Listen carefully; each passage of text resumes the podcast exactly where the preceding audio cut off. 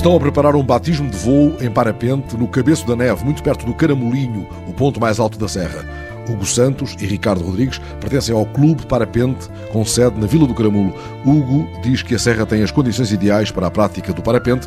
Tratou-se apenas de conseguir ajustar condições de descolagem e de chegada. E agora está ali o João, preparado para o batismo de voo. O que é que falta? Nós vamos esperar que venha um ciclo bom, que o vento esteja favorável para descolar e no momento mais uh, oportuno, então vamos lançar nesta aventura. O João está apreensivo, mas ele não vai sozinho. Neste caso, ele vai voar comigo, em bilugar. No caso de voar sozinho, bom, teria que entrar numa formação.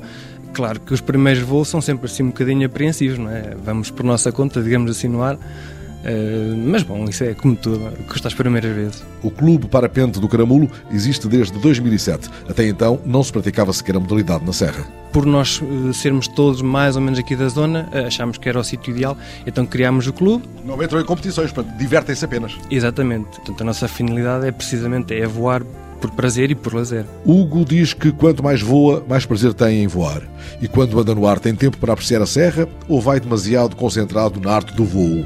A arte do voo engloba um bocado tudo isso, desde ver a paisagem, temos que também fazer sempre os nossos cálculos, os nossos planos de voo, mas há tempo para tudo. Eh, tendo em conta que há dias que subimos aos 2.000, 2.500 metros de altitude. E quando levantam aos 2.000 metros, a serra aos vossos pés ganha outra perspectiva? Vista de cima, passa de serra para uma planície. Portanto, dificilmente se consegue perceber que é uma serra. Ricardo sorri e entra por instantes em voo planante na conversa. Pergunto-lhe se lá no alto Identificam os lugares da serra ou apenas distinguem os vários tons de verde? Uh, ao início é complicado, mas com a experiência vai-se começando a centralizar as coisas e a, e a, definir os pontos. Mas inicialmente o primeiro choque é: epá, isto não é nada do que parece. Mas entretanto vai-se apurando o olho de falcão. Sobretudo quando somos os pilotos locais, já conhecemos a zona e facilmente conseguimos reconhecer portanto, onde estamos a sobrevoar. Agora, quando entramos em territórios nunca sobrevoados, aí sim complica um bocado porque, visto de cima, tudo parece diferente.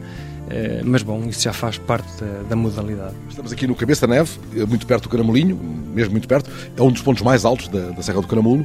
Há aqui uma rampa de lançamento. Que outras modalidades de voo livre se praticam aqui? Ora bem, a outra modalidade que se pode praticar aqui é o voo em asa delta.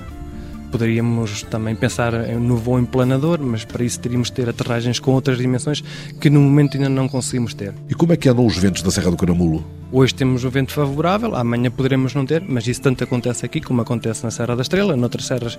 É preciso é saber realmente interpretar as condições do momento. Neste tipo de voos não há serras melhores e piores? Se falarmos num, num voo em que o piloto queira fazer dezenas ou até mesmo centenas de quilómetros, aí sim terá que escolher uma zona em que seja mais quente do que aqui a Serra do Caramulo. Se a pessoa gostar de voos de lazer, de voos tranquilos, realmente escolheu o sítio certo. Há aqui uma brisa diferente. Como estamos relativamente próximos do mar, eh, há um fenómeno que é a entrada da brisa marítima. É um ar fresco que chega e que vai acalmar um bocado a atividade térmica o que faz com que o voo se torne portanto, mais estável, mais calmo. O homem do Clube Parapente do Caramulo diz que esta serra é um aconchego perfeito para os andarilhos do vento e uma caixinha de surpresas. A qualquer momento encontra uma boa térmica que o permite fazer logo voar mais 10, 15 km e logo a seguir torna a ter outra surpresa com mais 10 ou 15 km, que isso é, é essencial. De tão habituado a vê-la no ar, Hugo Santos não perdeu o prazer de andar com os pés na serra Realmente a serra é fantástica, não só para o voo livre, mas pela paisagem que tem, pelas condições naturais que tem. Sem dúvida que estar aqui no chão ou no ar é um privilégio. A terra firme, a serra firme, de dois cabeças no ar.